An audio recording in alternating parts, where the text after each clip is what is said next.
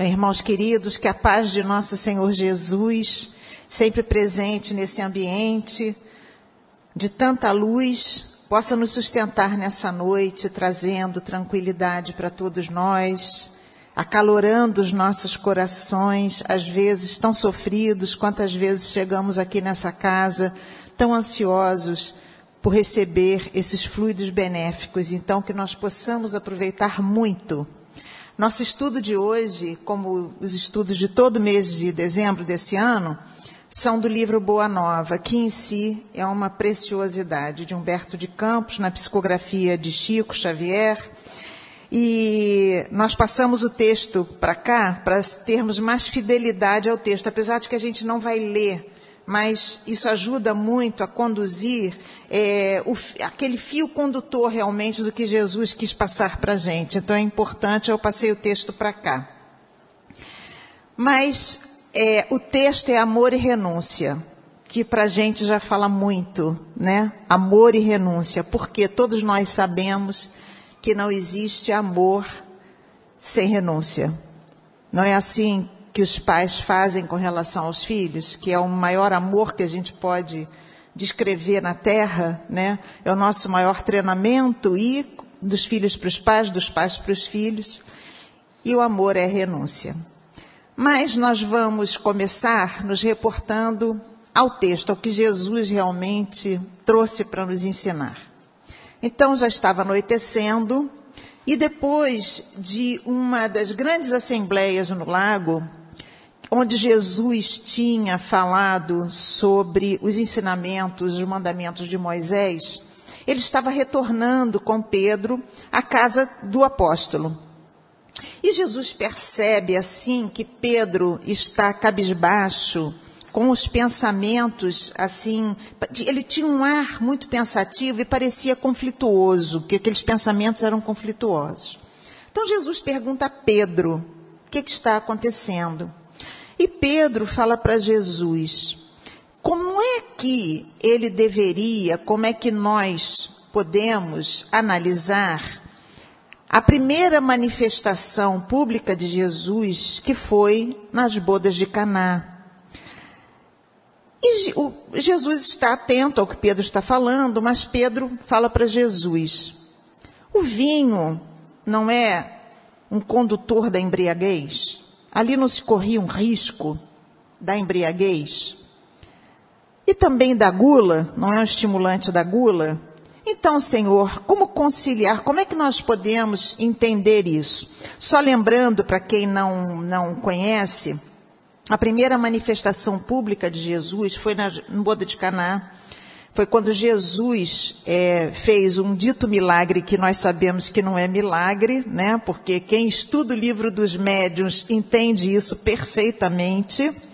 Quem estuda a doutrina espírita vai entendendo cada vez mais esses detalhes, né? entendendo esse potencial todo de Jesus e tudo que se passava e como se passava.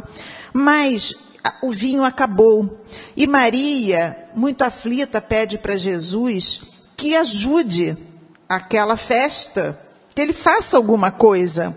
E Jesus, então, o vinho tinha acabado. Naquela época, o que se servia nas comemorações era o vinho.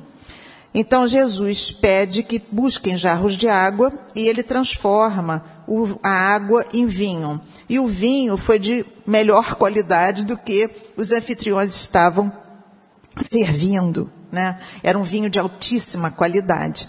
Então, essa foi a primeira manifestação de Jesus.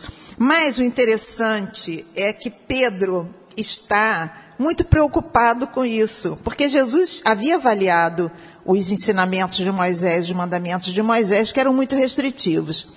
Então, Jesus, olha a sabedoria de Jesus. Jesus entende perfeitamente o que Pedro está falando e ele fala: Pedro, Conheces a alegria de servir um amigo? Olha que interessante. Conheces a alegria de servir um amigo. Jesus não falou do vinho. Jesus, naquele momento, chamou a atenção de Pedro para o gesto de amor com aquele casal que estava se casando, se unindo. E então, Jesus fala algo muito importante. Ele diz que as bodas de Caná significam a nossa união na terra. Então, o que, que significava ali, se a gente atentar para isso? Ele usou o casamento, que era um casamento, né, como símbolo da nossa união, a união família, terra, da nossa união na terra. Então ele diz para Pedro: aquele vinho ali, aquele vinho da comemoração, é o vinho da alegria, não é o da embriaguez. Não é o que estimula coisas ruins, é o vinho da alegria. Olha o que Jesus fala com que desejo selar a existência do reino de Deus nos corações. Então, olha que lindo. Ele usa aquele símbolo da união, união a união na terra, como símbolo da nossa união, em que Jesus coloca a alegria com que ele deseja selar o reino de Deus no coração dos homens.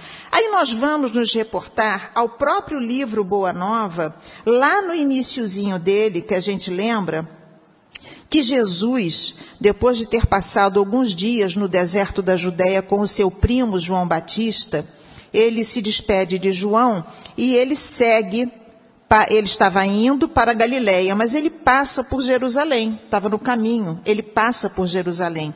E Jesus está, já estava anoitecendo também, e Jesus está sentado à frente do templo. Não sei se vocês lembram desse início, que é belíssimo. Aliás, quem não leu o livro, leia. Jesus está sentado à frente do templo e ele chama a atenção de uns, é, uns ociosos que estavam por ali e uns doutores da lei. E então ele é, porque Jesus chamava atenção por diversos motivos que nós podemos imaginar. Primeiro, a nobreza, a nobreza de Jesus, aquela nobreza de espírito puro. Imaginemos a ambiência de Jesus, a beleza de um espírito puro que reencarnou num corpo de carne. Então, a imponência daquela figura serena, aquilo devia chamar muita atenção deles, né? Era tão contrário àquele mundo, aquelas pessoas tão mundanas da região. E então, ele chamando a atenção ali daquele grupo, se aproxima dele Hanã. E Hanã, é, quando se aproxima, é, quando se aproxima de Jesus, questiona para Jesus questiona: Galileu, que fazes na cidade? E Jesus disse para Hanã: Passo por Jerusalém. Ele não disse eu vim para Jerusalém. Passo por Jerusalém para a edificação do reino de Deus. E Hanã se achando, né, achando aquele pobre homem ali, cheio de si, falando de, de Deus, imagina. E Hanã, que se achava, fala para Jesus: Reino de Deus? Que pensas venha a ser isso? E Jesus então fala para Hanã: Esse reino é a obra divina no coração dos homens. Então vamos nos lembrar que neste momento Jesus cravou ali para todos nós a missão dele. A missão de Jesus, quando Jesus reencarna, Jesus vem à terra, encarna na terra, né? Quando Jesus encarna na terra, ele como espírito puro, veio à terra para quê? Para edificação do reino de Deus. Colocar no coração dos homens a obra divina. Que reino é esse que Jesus veio nos trazer, nos mostrar? Que, que não, ninguém entendia Deus assim porque todos entendiam Deus como um, um punitivo, né? Era um Deus que punia, era um Deus temor, um Deus a ser temido, e Jesus veio trazer o Deus amor. Então, o reino de Deus é o reino do amor. Esse amor que ele agora fala com Pedro, né? Então, ele relembrando aqui, o que, que ele falou para Pedro? Que esse vinho era o da alegria com que ele deseja selar a existência do reino de Deus nos corações. O tempo todo da vida de Jesus, ele nos mostra, ele nos fala, o tempo todo. de sua vida desse reino de Deus. O tempo todo. Essa foi a missão de Jesus. Foi o despertamento do reino de Deus no coração dos homens. E aí ele diz o seguinte, gente, que coisa mais preciosa. Ele diz para Pedro: Estou com os meus amigos, amo-os a todos. Os afetos da alma são laços misteriosos que nos conduzem a Deus. Então ele já está colocando aí qual é a condução para nós chegarmos a Deus? É o amor. E através de quem? Das criaturas. Através do outro. Aqui ele está colocando, dando o exemplo do próprio amor dele. Ele falava: Eu estou com vocês e eu amo vocês todos. Ele estava dizendo: Não existe para mim diferença entre vocês. Eu os amo todos. Neste momento, ele coloca uma das coisas mais lindas que nós podemos ler, saber, imaginar o coração de Jesus, aquela mente poderosa, falando as sábias palavras. Ele diz: Pedro, seja o nosso coração uma sala iluminada, onde os amigos se sintam tranquilos e ditosos, ou seja, felizes. Gente, ele está falando da construção de um reino, ele está se dirigindo à obra, ele está fazendo naturalmente um paralelo. Então, ele coloca o coração como uma sala. O que é a sala? A sala é o cômodo da casa em que se recebe se recebem os convidados, em que nós abrimos as portas para os nossos convidados. E ele coloca isso. O nosso coração tem que ser uma sala iluminada. Não pode ser uma sala sombria. Nosso coração tem que receber com luz os nossos amigos, para que eles se sintam, eles, os nossos amigos, se sintam tranquilos e alegres, tranquilos e felizes. Isso nos diz muito, né? Aqui nos diz muito, porque quantas vezes nós usamos os nossos amigos para despejar sobre eles o nosso lixo mental. Veja bem, não é quando nós vamos a um amigo porque precisamos de um conselho, muitas vezes precisamos desabafar, não é isso. Não é isso. É porque muitas vezes nós obscurecemos o nosso amigo com o nosso lixo mental, com nossas confusões mentais, com os nossos anseios. E o que Jesus coloca é: o amigo merece isso. Quer dizer, Jesus não falou isso, mas é o que está implícito aqui. O amigo merece isso. Ou o amigo merece a nossa consideração, para que ele se sinta tranquilo e ditoso e feliz. Então ele coloca assim: é, nós temos que ter sempre júbilos novos que reconfortem os nossos amigos e nunca contaminemos a fonte da simpatia deles com a sombra dos nossos pesares. Então vamos entender isso novamente. Não é quando nós estamos precisando de um amigo, que nós estamos tristes, que nós estamos com problemas e vamos àquele amigo porque precisamos desabafar ou porque precisamos realmente de um conselho. Não é isso. É quando nós começamos a fazer do ouvido do nosso amigo uma lata de lixo. É isso. Achando que ele é porque é amigo, e quanto mais íntimo, pior, tem que nos aturar. Naquele estilo, sou o que sou, meus amigos que me aturem. Isso tudo, gente, é para gente refletir, porque tudo que Jesus trouxe àquela época é para hoje nós colocarmos na prática do nosso dia a dia, na nossa vida. Então Jesus diz assim: as mais belas horas da vida são as que empregamos em amá-los. São as mais belas horas da vida. Agora Jesus faz uma colocação, enriquecendo-lhes a satisfação íntima. O que nós temos que levar para o amigo? Consolo, conforto, alegria. paz, tranquilidade. Lembrando aqui novamente, para a gente não ir fazendo confusão, que Jesus não está dizendo que o amigo é aquele que a gente tem que tratar como bibelô. Não é isso. É o cuidado que nós temos que ter com os nossos amigos. Porque o que, que acontece? Na nossa família, nós temos muita intimidade e é onde nós nos relaxamos mesmo, né? Mas muitas vezes a gente confunde o amigo e a gente explora o amigo, suga o amigo, abusa do amigo. Então isso é para a gente pensar como nós temos tratado as nossas relações de amizade. O que nós temos levado realmente para os nossos amigos? Como é que nós estamos nesse relacionamento e quanto mais íntimo, talvez mais a gente se sinta à vontade.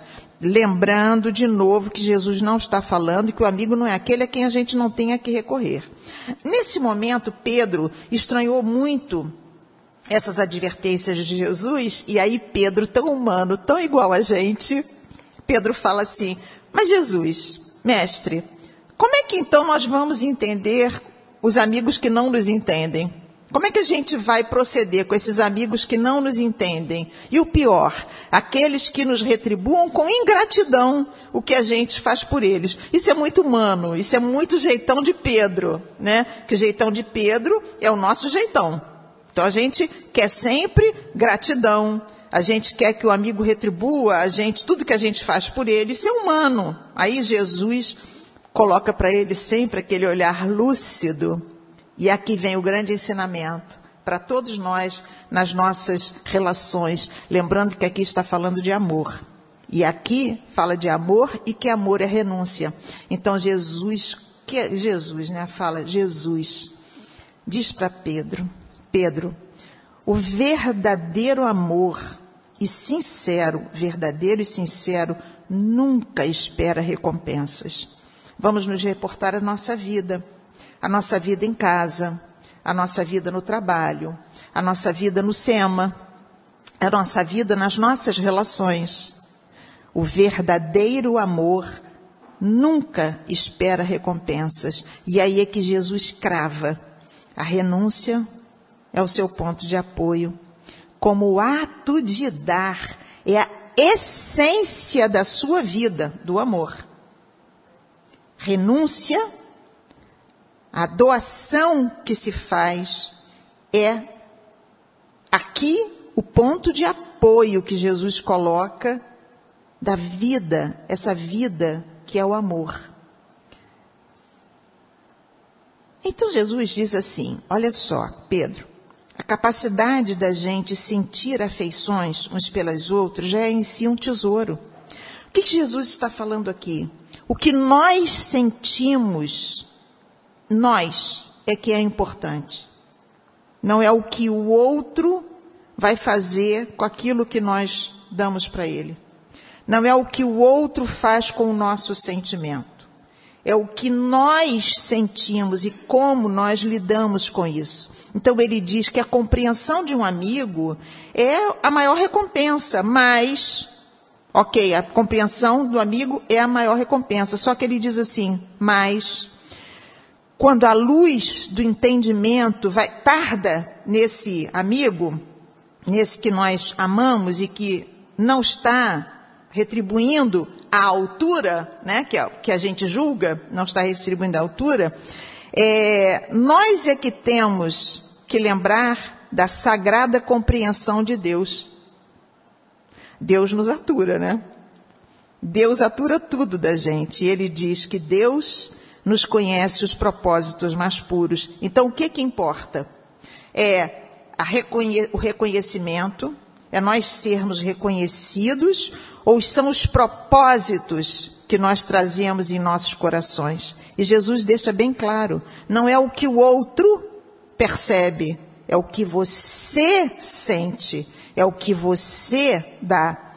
Aí Jesus começa a aprofundar. Ele diz assim: ainda que todos os nossos amigos do mundo inteiro se convertessem no mesmo dia em nossos adversários, às vezes em nossos algozes, ele já estava prevendo, né?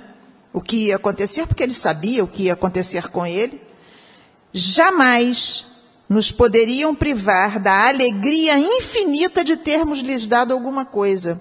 Jesus colocando isso, gente, isso aqui é aquilo que a gente para e pensa, meu pai, onde está Jesus em mim?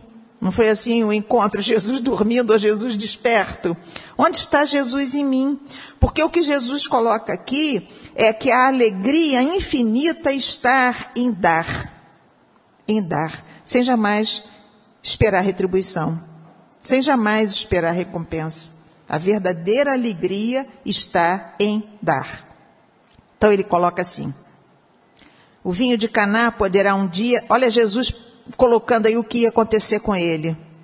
O vinho de Caná poderá um dia se transformar no vinagre da amargura. Mas olhem a resposta de Jesus. Contudo, sentirei, portanto, ele sabia que ia acontecer né, poderá se transformar no vinagre da amargura. Sentirei o mesmo júbilo em sorvê-lo. Sorveu o vinagre. Por quê? Porque ele veio, pela dedicação dele, buscar a humanidade, para elevar a humanidade para esse amor de Deus. Então, gente, é, daí Jesus, logo depois, faz um, uma nova é, explanação, em que ele começa nessa nova explanação a colocar que aquele realmente que quer seguir, segui-lo, tem que colocar o reino de Deus acima de tudo. É quando Jesus fala então de que quem quiser segui-lo tem que largar pai, tem que largar mãe, tem que largar família, tudo. Mas isso aqui, o que, que Jesus estava falando? Que o reino de Deus nas nossas vidas tem que estar em primeiro lugar. Porém, Pedro fica confuso, como nós ficaríamos, e ele coloca: Mas como é que eu vou conciliar essas palavras tão duras, suas agora, com aquelas que você falou no outro dia, sobre o amigo, aquelas palavras tão doces? E aí Jesus esclarece isso que ele falou. Ele disse: Pedro, minha palavra, não determina que o homem quebre os elos santos de sua vida. Porque não foi isso que Jesus quis dizer. Jesus quis dizer que o reino de Deus, que é o reino, que, que o único que vai nos dar felicidade, está acima de tudo, está acima das relações materiais. Foi isso que Jesus quis dizer e ele esclarece aqui nessa lição isso. Ele diz: não constitui o amor dos pais uma lembrança de bondade permanente de Deus? Pois a família não é um exemplo da paternidade divina? E esse amor que nós sentimos em família não é um grande exemplo da bondade de Deus? E ele fala também do afeto dos filhos, que perfuma o coração dos pais. Aí ele diz que ele tem dado aos discípulos o título de amigos por ser o maior de todos. É aquele amor sem, sem laço de, de sangue. É um amor escolhido. Os amigos nós escolhemos. Nós mantemos os amigos por nossa escolha. Então ele diz: o Evangelho não pode condenar os laços de família mas coloca acima deles os laços indestrutíveis da paternidade divina. Tudo mais é acessório. Aí, aqui, Jesus vai nos chamar a atenção para uma situação, para uma situação que hoje a gente tem que pensar e repensar, porque ele diz assim: tudo mais é acessório. A família está subordinada aos imperativos dessa edificação. Por quê? Porque dentro da família, gente, quantas vezes no seio familiar reencarnam inimigos do passado, em que nós temos que aprender a reconstruir aquela relação para que ali se torne um amigo, um amigo. Porque dentro da família, não é porque a família que são todos amigos. Existem amigos, existem os novatos que estão chegando à família, que não tinham laços e que vão criar novos laços, e existem os inimigos. Mas o que Jesus nos chama a atenção é da necessidade de nós transformarmos esses inimigos que estão dentro da nossa casa em inimigos do passado, mas amigos da atualidade. Então, dentro da família, renúncia, o sacrifício de renunciar, em prol de transformar esses amigos do passado, inimigos do passado, em amigos do presente, porque o objetivo de Deus é a fraternidade universal. O nosso objetivo é a fraternidade universal.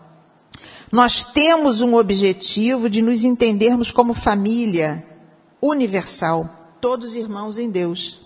E nós renascemos para refazer laços para reconstruir laços que nós destruímos no passado. E muitas vezes nós é que nos achamos, como Hanan se achou, nós nos achamos.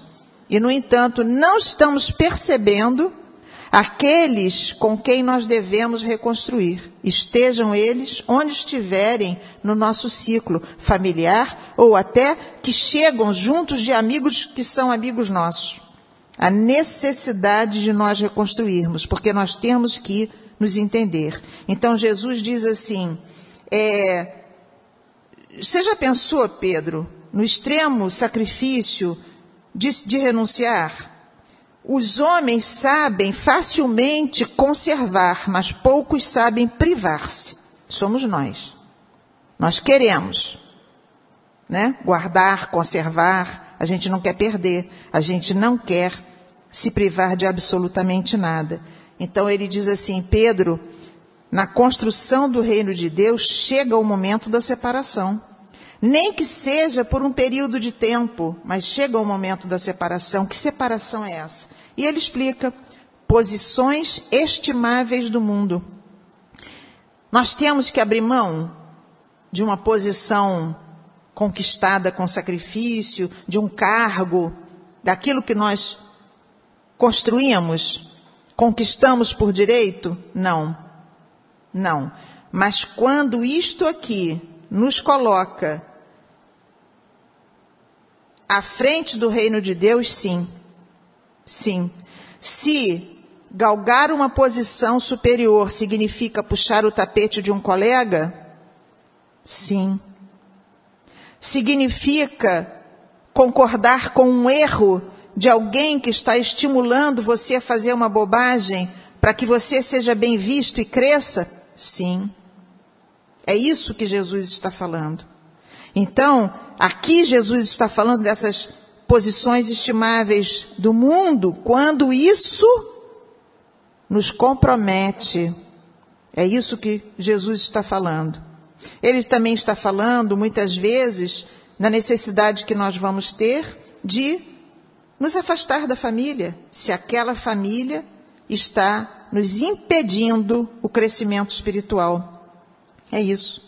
Quantas vezes ele diz aqui, nós vamos ter que nos afastar de paisagens queridas, e nós lembramos de Madre Teresa, que foi para Calcutá, que saiu de uma posição para ir em busca de outra, deixando toda aquela área querida em prol da construção do reino de Deus. E aí Jesus vai é, falando que tão poucos sabem partir, né? Por algum tempo desse lar tranquilo. Esse lar tranquilo é a nossa zona de conforto, tá? A gente tem que entender o texto. A gente sair dessa zona de conforto para ir em busca realmente daquilo que vai nos tirar dessa zona de conforto, mas que vai nos impulsionar o crescimento. É isso que Jesus está falando. E aí, é, é, ele diz assim: olha, ninguém vai se edificar sem conhecer essa virtude de renunciar. Só que ele diz assim, com alegria. Porque muitas vezes a pessoa renuncia, se sacrifica, mas ela, ah, meu Deus, meu sacrifício. Meu sacrifício, as horas que eu perdi fazendo isso, perdi. Quanto tempo eu gastei um sacrifício? E ele explica que a renúncia verdadeira é a que se dá com a alegria. E aí nós lembramos que todos nós somos aprendizes na terra. Todos nós estamos em treinamento na terra. Todos nós estamos aqui para aprender a nos comportar diferente da maneira como nós nos comportamos até agora. Como nós temos vivido vivenciado as nossas reencarnações. Por isso, estarmos dentro da casa espírita, termos acesso à doutrina espírita, é um presente de Deus. É uma oportunidade, porque com a doutrina espírita nós entendemos as nossas necessidades mais profundamente. É por isso que eu digo que nós temos que entender o SEMA como uma academia de almas. É o FIT-SEMA, eu sempre falo isso, é o FIT-SEMA. Aqui é o FIT-SEMA. Aqui a gente vai malhar. Na academia, a gente faz alongamento, faz musculação, malha em prol do corpo. Aqui no SEMA, a gente malha em prol do espírito. Na casa espírita, aqui é que a gente faz o treinamento moral. A gente vai praticar lá fora, vai praticar aqui dentro, mas é aqui o treinamento moral. O treinamento de fidelidade a Deus, a Jesus, é aqui dentro. É dentro desta academia do Fitsema. Aqui a gente vai aprender a alongar, só que é paciência. Olha como é difícil isso, né? Aqui a gente vai aprender a alongar a resiliência, a ter musculatura de coragem, de força de enfrentar as nossas dificuldades, porque todos as temos. Ninguém nasce, ninguém nasce sem pedras no caminho. Todos nós enfrentamos dificuldades. Então aqui a gente vai realmente aprender a compreensão, a misericórdia, o perdão. Aqui é o treinamento moral. Na academia é o físico, mas aqui é o treinamento moral. Então a importância de nós estudarmos, a importância de nós treinarmos o nosso entendimento. O estudo é fundamental. Com o estudo, nós ficamos, temos muito mais facilidade. E é, eu, eu fico repetindo isso, mas é tão importante a gente entender que as dificuldades aparecem para todos. Então vamos imaginar como a nossa vida, como quando a gente está num corredor estreito e que se apresenta dificuldade como se fosse, imagine na nossa frente, uma cadeira de ferro muito pesada, muito pesada. Ali está a dor e a dificuldade. Aquele que tem coragem moral, que no FITSEMA treina a educação moral, vai ter musculatura espiritual, ele vai levantar aquela cadeira com um dedinho tem quem vai levantar a cadeira usando as duas mãos. Mas quem está no treinamento convicto do que tem que ser, de como deve ser, vai conseguir levantar aquela cadeira, lidar com o problema. E aquele que é fraquinho, que não treinou, que não conhece, que não se esforçou, a gente imagina, e espírito, né? Porque a gente não está falando de corpo, está falando de espírito. Não tem musculatura. Vai fazer um esforço absurdo, absurdo, e não vai conseguir movimentar aquela cadeira um milímetro. É o mesmo problema. Um consegue lidar com ele e até remover, colocar ele para trás e seguir no corredor da vida. O outro vai empacar ali e não vai conseguir lidar com isso. Então, esse é o treinamento que o SEMA, eu estou falando do SEMA que é a nossa casa. Qualquer, a doutrina espírita proporciona isso para a gente, como outras religiões proporcionam, no nosso caso, nós temos o um entendimento do que se passa. Então, isso nos dá essa coragem moral. Então, é, nós temos que aprender realmente a nos conduzir de uma maneira ética, de uma maneira que nós não tenhamos de modo algum vergonha de nós mesmos. Porque é muito triste isso, nós sabermos que quando desencarnarmos, vamos nos deparar, nós com o nosso espelho, todos nós vamos sentir vergonha. Todos nós vamos, envergonhados, pedir perdão a Jesus. Porque conhecemos o Evangelho, porque estudamos o Evangelho e porque não praticamos. Nós vamos ter vergonha, todos nós vamos, mas quanto menos tivermos, melhor, concordam? Quanto menos a gente tiver é, do que se envergonhar, melhor. E todos nós trazemos erros. Todos nós pisamos na bola, todos nós escorregamos. O que é importante é nós não nos fixarmos nos erros já cometidos, é nos levantarmos, nos reerguermos, sacudirmos a poeira e darmos a volta por cima. Isso é que é o grande, é, isso é que é importante mesmo, realmente. Então Jesus diz que uma coisa linda, tenho-vos chamado amigos porque vos revelei tudo quanto ouvi de meu Pai. Tudo que nós temos que conhecer está no Evangelho. Tudo que nós precisamos para nossa libertação, para o nosso crescimento, está no Evangelho. Tudo. A importância do Evangelho na nossa vida é fundamental. Porque ali está o manual de nossa sobrevivência moral e espiritual. Então, ali é a ele que nós temos que recorrer. Essa é a grande importância de nós entendermos ali que nós temos que estudar o Evangelho desmistificando aqueles textos que antes eram enquadrados dentro de um quadrado e que a gente não conseguia entender.